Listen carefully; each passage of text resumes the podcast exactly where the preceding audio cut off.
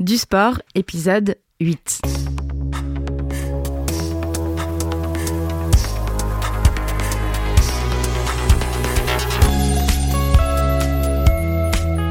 C'est le dernier épisode de la première saison du sport, le podcast qui raconte la beauté, la culture et la poésie du sport. Et on avait envie, pour ce dernier épisode, de donner la parole à une athlète professionnelle et exceptionnelle. Bonjour Géraldine Fasnart. Bonjour. Est-ce que j'ai bien dit votre nom? Géraldine Fasnart, oui, très bien. Euh, on a de la chance parce que vous avez fait un détour par Paris avant de repartir dans vos montagnes suisses. Oui, en plein pendant la Coupe du Monde. Quelle folie cette ville dans la pleine Coupe du Monde. vous, euh, vous préférez euh, les montagnes aux villes? Je préfère clairement les montagnes aux villes et j'aime pas trop le monde. Et là, je pense que je suis tombée dans les meilleures dates. Ah oui, là, c'est sûr que c'est pas, de la foule. C'est pas l'idéal. Vous êtes une femme oiseau. Vous sautez dans le vide encore et encore et vous aimez glisser sur la neige. Exactement, vous avez bien résumé. On va parler de votre façon euh, de sauter dans le vide, de gestion du risque. On va parler de peur, de mort, de nature, de votre rapport à la montagne. Et vous allez nous raconter votre carrière. Est-ce que euh, la montagne vous a appris Ces 15 dernières années, vous avez pratiqué le snowboard freeride, le base jump et la wingsuit euh, à très très haut niveau. Donc on va parler en détail de ces trois sports que tout le monde ne connaît pas forcément. On va commencer par le premier, le snowboard freeride, puisque c'est ainsi que votre carrière a démarré à 21 ans. Racontez-nous, qu'est-ce que c'est juste le snowboard freeride? Le snowboard freeride, c'est trouver une montagne qui nous plaît et euh, dessiner une ligne euh, alors que la montagne est simplement vierge et remplie de poudreuse. Et c'est ce que j'aime faire, c'est ce qui m'inspire le plus. Et c'était euh, vraiment mon premier amour parce que j'ai commencé le ski à l'âge de deux ans. Quand j'ai appris à marcher, on, m'a appris à glisser. Les trois quarts de mon pays en Suisse euh, est recouvert de, montagnes, donc c'est quelque part euh, normal en Suisse. Quand on apprend à marcher, on skie. Et jusqu'à l'âge de 9 ans, j'ai fait que du ski. J'aimais bien ça, mais sans plus. Et quand j'ai appris le snowboard et débuté le snowboard à l'âge de 9 ans, pour moi, c'était un truc incroyable. C'était comme un surfeur qui attend sa vague. C'était euh, la découverte d'une passion. Et je me suis dit, le snowboard, c'est pas fait pour être sur les pistes, c'est fait pour aller découvrir la montagne. Et le snowboard m'a donné envie d'apprendre et à découvrir euh, la montagne, d'apprendre la neige pour aller tracer des lignes toujours plus loin. Et le freeride, c'est ça, c'est découvrir la montagne, aller tracer sa ligne sur une pente vierge. Apprendre la neige? Apprendre la neige, parce que la neige euh, est tous les jours, tout le temps, euh, d'heure en heure, peut être complètement différente. Euh, elle peut être affectée par le vent, par la température, par le soleil, suivant l'orientation de la montagne. Donc ça s'apprend et c'est, je pense, la science la plus difficile, une des sciences les plus difficiles à, enfin, un des éléments plutôt les plus difficiles à comprendre et à apprendre. Comme, euh, comme les vagues pour les surfeurs, par exemple ou comme, euh, Exactement, comme les vagues pour les surfeurs. Euh, pour un snowboarder, un skieur freeride, c'est la neige. même, je dirais, le plus ancien des, des guides de montagne, il pourra jamais dire qu'il connaît la neige à 100%. Donc, c'est vraiment un apprentissage de tous les jours, tout le temps, tout le temps, tout le temps, faut apprendre. Et, et cet apprentissage de la neige, c'est une neige spécifique à la montagne où vous pratiquez ou est-ce qu'il faut réapprendre la neige d'autres montagnes? La neige est, est, différente sur chaque montagne, est différente sur chaque terrain. Après, ça va aussi dépendre comment est le terrain sous la neige. Si on est sur un terrain en herbe, sur un terrain en rocher, sur un terrain en, en gravier, enfin, c'est tout le temps différent. Et après, bien sûr, euh, la neige sera différente suivant l'hémisphère où on se trouve. Euh, voilà, ce sera toujours, toujours différent. Les terrains s'apprennent, enfin, on va apprendre du terrain de la neige en étant dans le terrain, euh, en s'imprégnant aussi de l'environnement dans lequel on est, l'orientation de la montagne. Enfin, il y a tellement, tellement de choses à comprendre, à apprendre pour pour pouvoir être sûr du terrain dans lequel on va évoluer. Et encore, la neige restera encore une fois. On, ne peut jamais être sûr à 100% qu'il n'y aura pas d'avalanche dans le terrain dans lequel on évolue à partir du moment où on dépasse une pente de 30 degrés. À partir, eh, mais vous, c'est justement ce que vous faites euh, dans, dans votre sport. Euh, dans tout le plaisir que vous y trouvez, c'est que vous faites des pentes extrêmement euh, Moi, à partir de 45 degrés, ça commence à m'intéresser, oui. Ah oui, avant quoi? C'est une promenade de santé, ça avant, vous plaît pas trop? c'est, ouais, Je sors pas mon snowboard. ça m'intéresse moyen, oui. mais comment vous vous protégez du risque justement d'avalanche, de parce que c'est, c'est un risque mortel? Alors les risques d'avalanche, ben, j'essaie de, de m'informer au maximum des dangers. Je regarde les bulletins SLF, c'est un bulletin euh, sur les avalanches qui, qui est très très bien dans ma région, par exemple en Suisse. Euh, J'essaye de m'informer aussi euh, des gens du terrain qui, qui vont faire déclencher les avalanches le matin avant de me rendre sur les différents sites euh, que j'ai envie d'aller rider.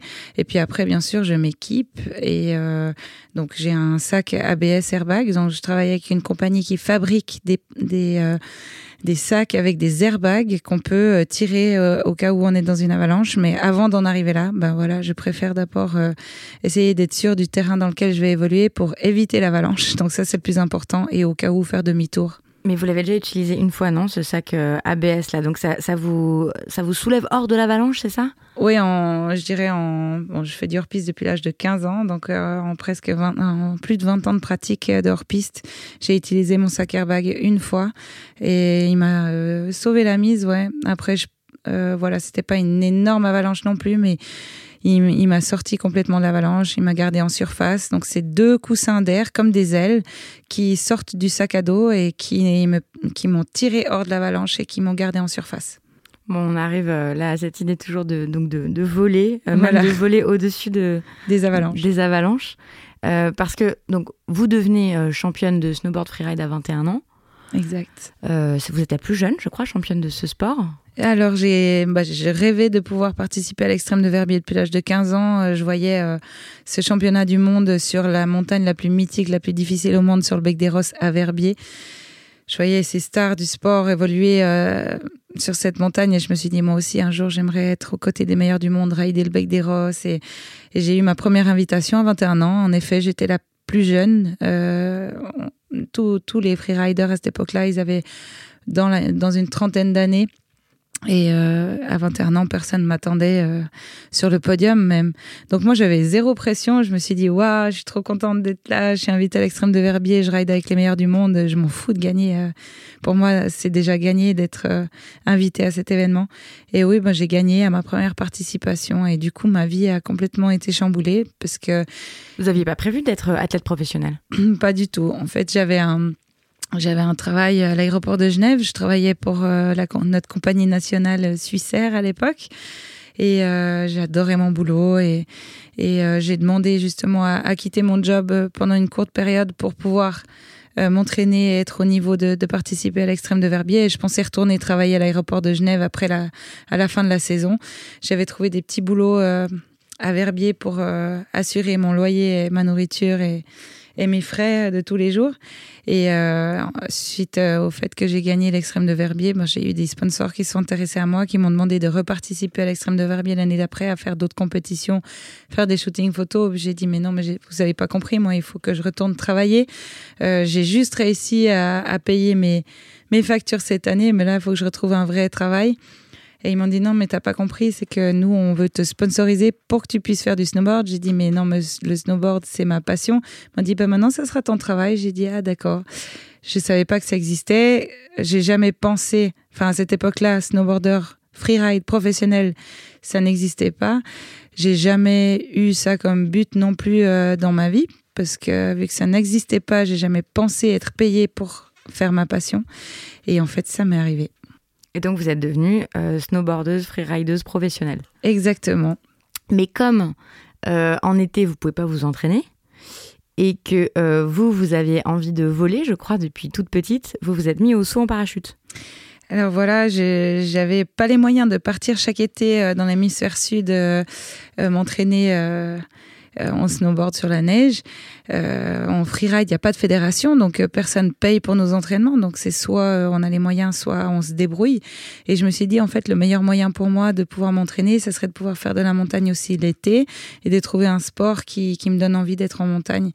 Alors, j'aimais pas trop le vélo, la grimpe, j'aimais bien, mais j'osais pas trop descendre en rappel. Puis je me suis dit, il faut que je trouve un sport qui me donne envie de faire l'ascension de sommet et d'avoir du plaisir à la descente. Et j'ai découvert le base jump et je me suis dit, en fait, le base jump, c'est le meilleur parallèle que je peux trouver avec le snowboard freeride, c'est faire de magnifiques. base jump?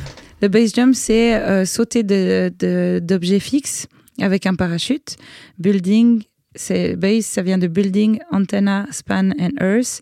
C'est tous les objets fixes desquels on peut s'élancer. Donc building, antenne, span, c'est tout ce qui est pont et barrage, et earth, c'est tout ce qui est falaise. Et forcément, où je vis, il y a plein de falaises et, euh, voler depuis des falaises, ben, c'est presque naturel.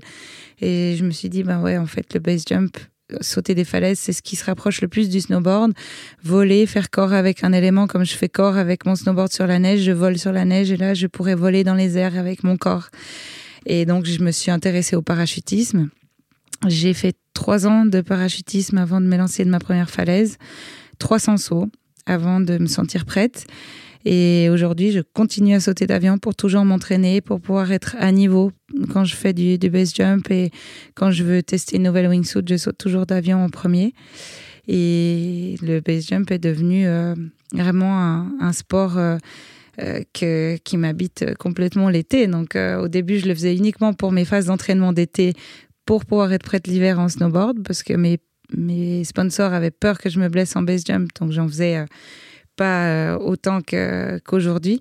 et en fait, quand ils ont vu euh, comme je pratiquais le base jump et que je le faisais aussi sérieusement que le snowboard et que le but c'était vraiment une phase d'entraînement et non pas euh, de dépasser les limites, eh ben, ils se sont dit ouais en fait c'est génial, c'est un magnifique sport aussi. Mais pourquoi, enfin je veux dire déjà de sauter d'un avion, c'est hyper impressionnant de sauter en parachute avec un parachute d'un avion. C'est quoi l'intérêt de sauter d'une montagne?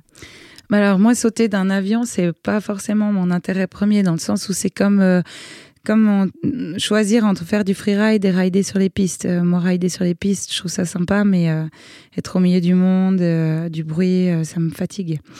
Par contre, prendre mon snowboard ou ma speedboard et puis aller faire de la peau de phoque et être dans la montagne pour aller faire du freeride, voilà, c'est ça qui m'inspire. Vous aimez être toute seule, le silence la solitude, le silence J'aime le pas forcément la solitude, parce que j'aime être en montagne avec les gens que je choisis, avec des amis, partager des moments en particulier. Mais ce que j'aime surtout, c'est d'être hors des sentiers battus, être dans la vraie montagne, être dans la pureté des éléments et dans le calme, euh, au milieu des animaux et, et m'inspirer de, de ce qui est beau, quoi. Mais quand vous sautez de la montagne, vous voyez pas les animaux et tout ça Ah euh, si. ah oui? Bah il y a déjà toute l'ascension, donc c'est comme quand je fais une ascension en snowboard, il y a tout ce moment. Euh, le, euh, je dirais le, le saut, c'est la cerise sur le gâteau. Ce qui compte, c'est le voyage, donc il n'y a pas tout le temps un saut à la clé. Il y a des fois, je redescends à pied parce que les conditions ont changé parce que le saut que j'ai imaginé faire finalement il n'est pas parce que vu que j'ouvre beaucoup de sauts et j'explore des nouvelles lignes et ben des fois il y a des sauts qui sont pas possibles mais que que je décide d'aller voir d'aller repérer. Malheureusement euh, vu que ça joue pas je redescends à pied. Ce qui compte voilà c'est d'être en montagne pour moi de, de m'inspirer des éléments d'être dans le calme d'être en communion avec la nature mais alors, vous ne sautez pas seulement avec un parachute, vous sautez maintenant avec un, ce qu'on appelle une wingsuit. Ah, voilà, je saute avec une wingsuit. Donc ça vous fait ressembler à une espèce de, chauve-souris euh, euh, rose. Ça, parce que vous, vous avez choisi des wingsuits euh, roses. J'ai décidé de mettre des wingsuits roses. ça a été un coup de gueule un jour où j'étais au sommet de l'aiguille du Midi euh, à Chamonix. Et puis, euh, j'étais en train de zipper ma wingsuit pour me lancer du sommet. Et là, euh, un mec qui était avec ses enfants sur la terrasse en face, qui me regardait m'équiper avant de sauter, qui commence à crier à ses enfants Regarde, regarde là-bas le mec qui va sauter.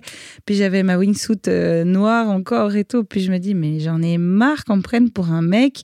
Il y a aussi des femmes qui font des trucs différents. Et les femmes, elles sont pas seulement là pour faire à manger de la couture ou de la coiffure ou j'en sais rien trop quoi d'autre. Les stéréotypes classique qui me fatigue. Et là, du coup, j'ai dit à mon constructeur de wingsuit, j'ai dit, Robbie, il faut absolument que tu me fasses une wingsuit rose. Donc maintenant, vous sautez en rose fluo. Et maintenant, je saute en rose fluo.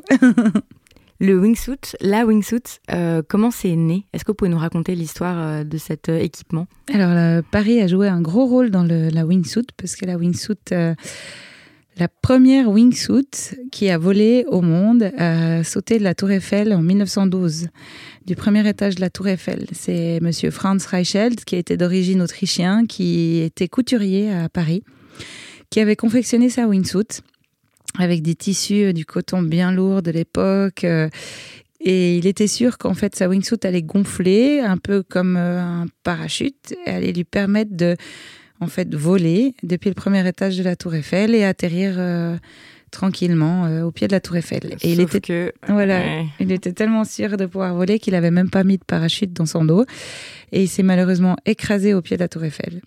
Et mais grâce à, à ce Franz Reicheld, il y a d'autres euh, personnes qui ont rêvé un jour de pouvoir voler et qui ont continué à travailler sur, euh, sur cette idée. Et dans les années 30, il y a des nouvelles wingsuits qui ont fait apparition et là, par contre, qui ont été testés depuis des avions avec des parachutes où il y a eu nouveau pas mal d'accidents parce que c'était euh, encore des, des, tissus fragiles. Ils ont essayé de faire d'agrandir les ailes avec des lattes en bois qui cassaient au moment où ils sortaient de l'avion. Donc c'était vraiment voilà, des prototypes qui ont mis du temps à être, euh, à, être sûrs, quoi, à, permettre réellement de, de voler en, toute sécurité. Donc, c'est seulement dans les années 50 où il y a eu des wingsuits un petit peu plus simples, je dirais, euh, qui permettaient de, de, voler, de montrer un déplacement dans l'air. Avec euh, encore une fois un, un, bon acteur français de la wingsuit, c'était Léo Valentin, qui a fait beaucoup de, de de démonstration d'hommes volants, de wingsuit, dans tout ce qui était euh, dans tous les, événements qui tournaient autour de l'aviation. À chaque fois, il présentait des démonstrations d'hommes volants. il sautait d'avion en wingsuit.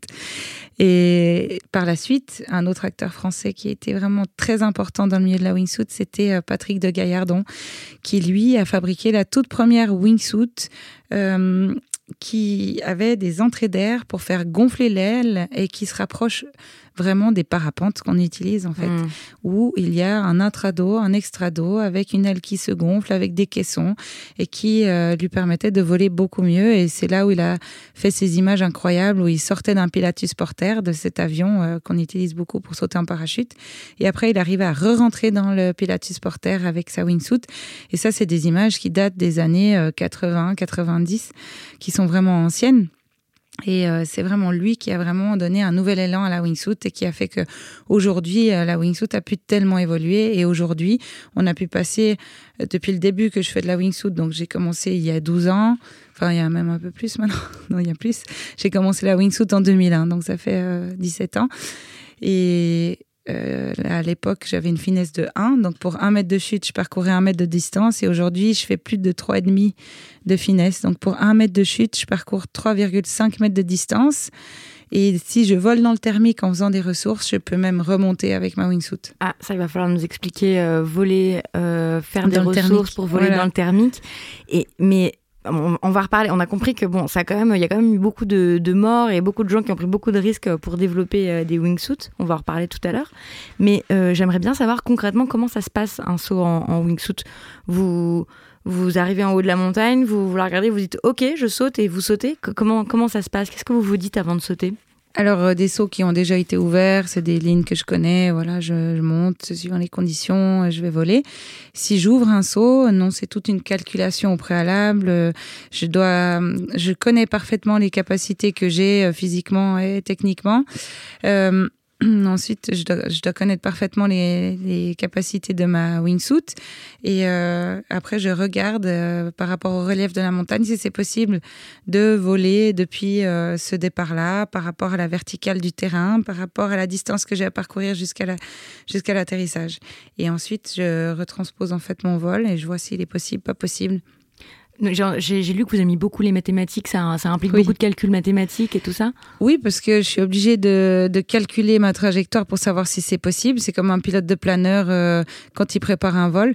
Je suis pilote aussi de, de du LM, je suis pilote d'avion, euh, je suis pilote d'Arcoptérix, qui est aussi une, une, sorte de planeur. Donc quand on... Arcoptérix? Ouais, c'est un C'est le truc de Léonard de Vinci, là? C'est un planeur qui se décolle à pied depuis les montagnes. Et quand on vole ce genre d'engin, il faut, euh, voilà, on peut pas se permettre d'aller à l'à peu près. On doit calculer d'après sa finesse.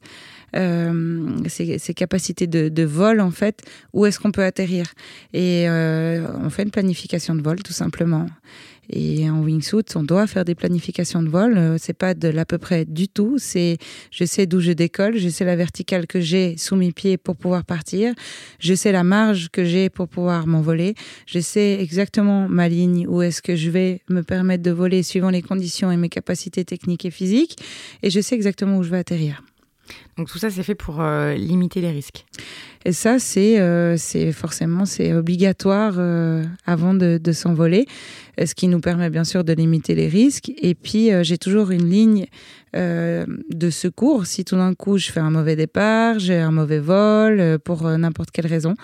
J'ai une ligne où je peux dégager du relief pour être en sécurité, ouvrir mon parachute. Pour voilà, bah, ça peut arriver. On peut faire des mauvais vols, on peut être euh, tout d'un coup faire un mauvais départ et puis euh, faut pas avoir peur de tout simplement bah, changer de, de, ligne, dégager du relief, ouvrir son parachute et puis euh, rentrer à la maison tranquille.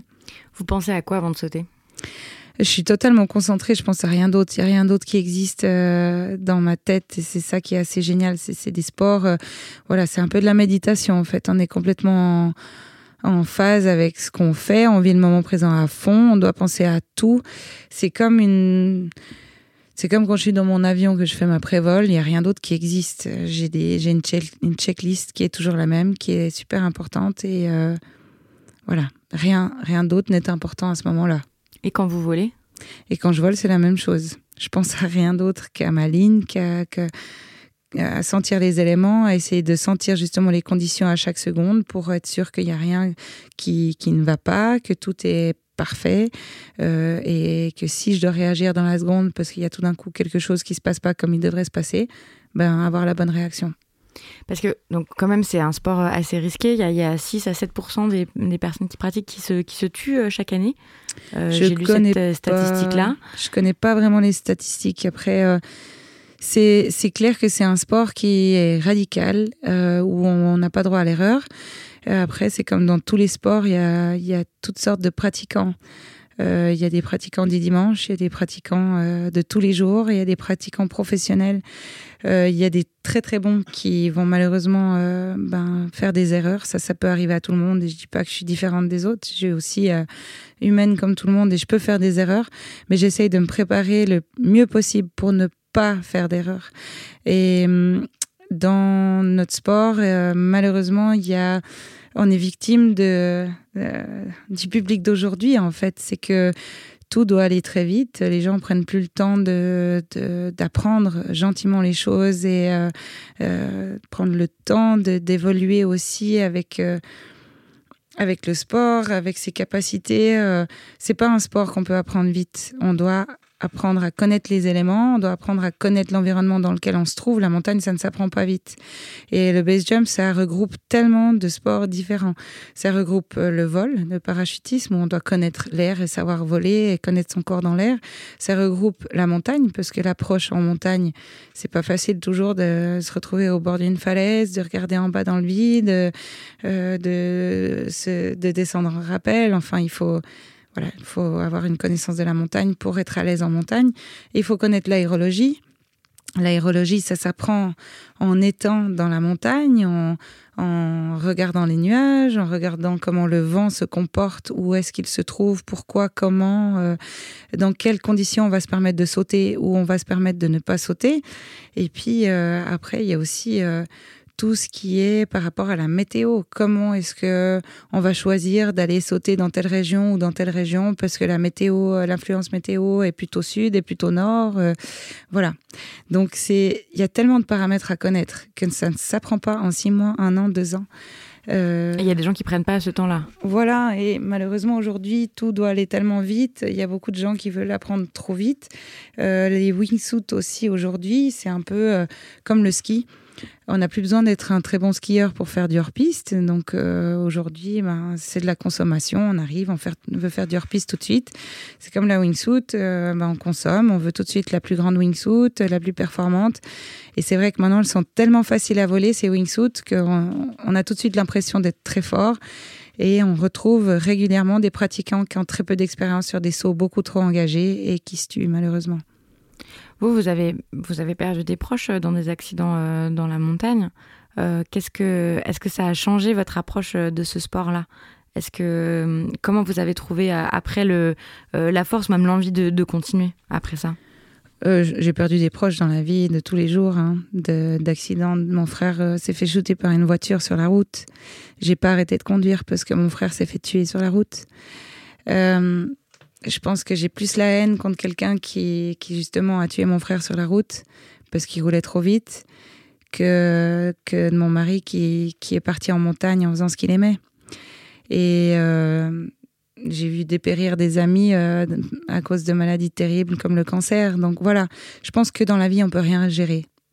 Et euh, je pense que plus la vie avance et plus je me dis, ben, j'ai fait juste de suivre et de faire ce que j'aime le plus au monde, parce que c'est ce qui me rend heureuse tous les matins et je sais pourquoi je le fais. Et je sais que je serai malheureuse en faisant autre chose. Et c'est ce qui est important pour moi. Il faut se lever le matin en étant heureux et faire ce qu'on aime. Est-ce que je peux vous demander comment, quand vous dites euh, je sais pourquoi ça me rend heureuse, pourquoi ça vous rend heureuse de faire ça?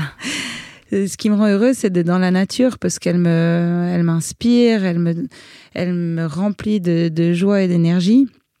Et elle est juste la nature. J'ai l'impression d'être en phase avec elle et d'être euh, vraiment dans le juste quand, euh, quand je suis avec elle. Elle donne un tas d'éducations. Après, on a le choix de les écouter ou pas, mais la, nature euh, nous parle, quoi. Et c'est vous, elle vous parle? La nature, elle parle à tout le monde. Après, on a le choix de l'écouter ou pas. Et, ce qui est assez magique dans, les sports que je pratique, c'est qu'ils me permettent de, de, développer les sens. Euh, l'humain a des sens exceptionnels et que si on les développe, on a des sensations, euh, on ressent des sensations qui sont complètement dingues. Et c'est vrai que c'est trop drôle encore. La semaine passée, j'ai sauté en parachute d'un avion avec un ami photographe euh, d'Angleterre qui arrive et qui me dit Ah, mais t'as mis où ton, ton altimètre et tout ça? Je dis bah, J'ai mis mon altimètre là sur la main. Il me dit Mais t'as as mis ton altisson C'est un altimètre qui sonne pour nous dire à quelle altitude il faut ouvrir son parachute.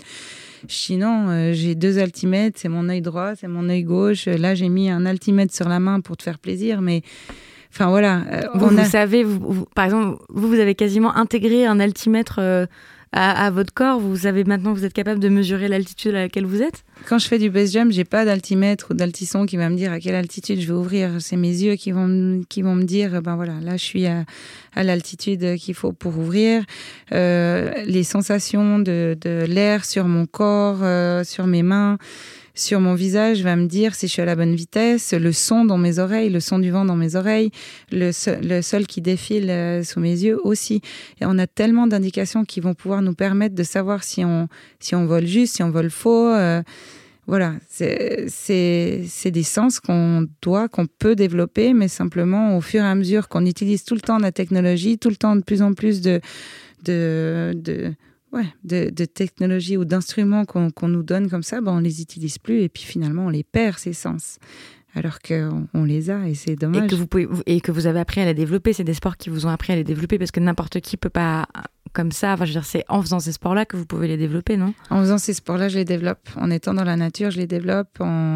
Aussi en, m'inspirant des oiseaux, des animaux. Euh, ils vont me donner des indications où, euh, pour moi, ça va être. Euh, Typiquement, si, si je vois un, chamois ou un bouquetin qui fait demi-tour dans un, dans, un terrain dans lequel il est en train d'évoluer, ben voilà, ça va sentir l'avalanche. Enfin, enfin, il va y avoir des, des il va y avoir des, des, événements qui ne sont pas trompeurs, qui vont me donner des indications où, où je, je vais sentir qu'il va falloir faire demi-tour ou pas, ou euh, des terrains dans lesquels je vais m'aventurer. Si je vais voir une certaine trace à un certain endroit, je sais qu'il va falloir passer par là ou pas par là. Enfin voilà, c'est en voilà, la, nature ou les animaux nous donnent des tas d'indications et ils nous permettent aussi d'évoluer. Et je pense que voilà, euh, l'être humain vient de la nature et de plus en plus on s'en éloigne et c'est et c'est important de ne pas s'en éloigner trop pour. Euh, il faut être proche des éléments pour continuer à évoluer, euh, je dirais. J'ai peur justement à chaque fois que je vais en ville. je suis désolée, j'arrive pas à finir ma phrase à chaque fois que je viens en ville et puis que je vois à quel point on est dépendant des, des téléphones, de voilà, les gens ils se parlent plus, ils se regardent plus, ils se foncent dedans parce qu'ils sont plantés sur leur téléphone euh, euh, ou euh, ils ont leur GPS dans leur voiture, ils prennent même plus le temps de regarder les panneaux ou d'imaginer un autre chemin parce que c'est le GPS qui dit qu'il faut passer par là.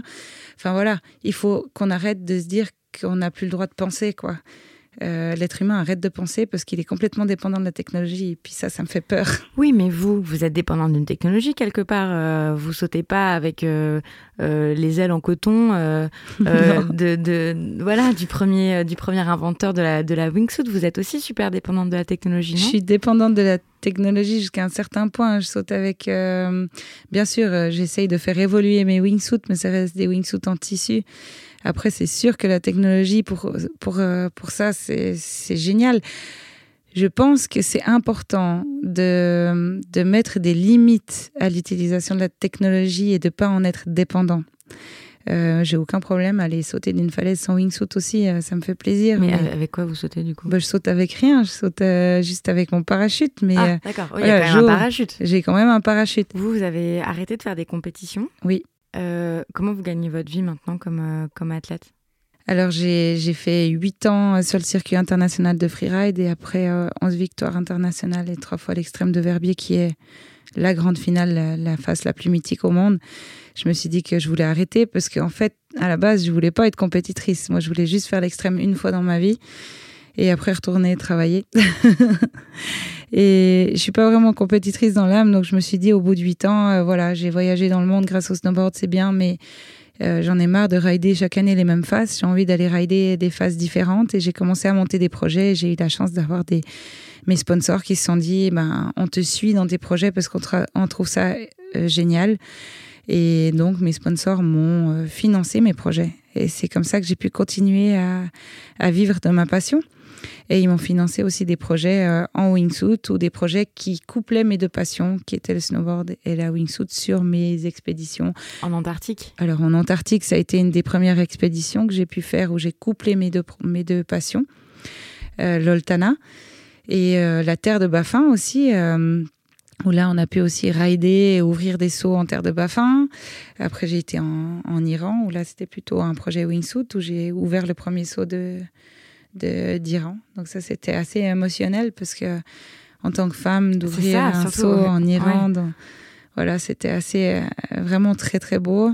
J'ai pu en plus grimper avec des femmes euh, iraniennes au sommet du saut. Enfin, c'était vraiment euh, génial. Elles sont venues repérer le saut avec moi, puis après j'ai ouvert le saut avec deux, deux autres copains iraniens. Et euh, c'est toujours des projets qui sont, qui sont assez magiques parce que j'aime bien aller découvrir des sommets euh, assez atypiques, assez mythiques et partager à chaque fois un projet avec des gens qui m'inspirent. Merci beaucoup, Géraldine Merci. C'était le dernier épisode du Sport. Du Sport est un podcast produit par Binge Audio et par le SNAP FSU, le syndicat national de l'éducation physique. Vous pouvez retrouver les 8 épisodes, les 7 épisodes précédents sur toutes les applications de podcast. Vous verrez dedans, on a parlé des Jeux Olympiques, on a parlé de la fascination pour le ballon, on a parlé de montagnes et de limites qu'on peut ou ne pas, qu'on peut ou qu'on ne peut pas dépasser. Et toutes les références et euh, les euh, et les informations qu'on a évoquées euh, dans cet épisode sont à retrouver sur le site internet. Merci beaucoup.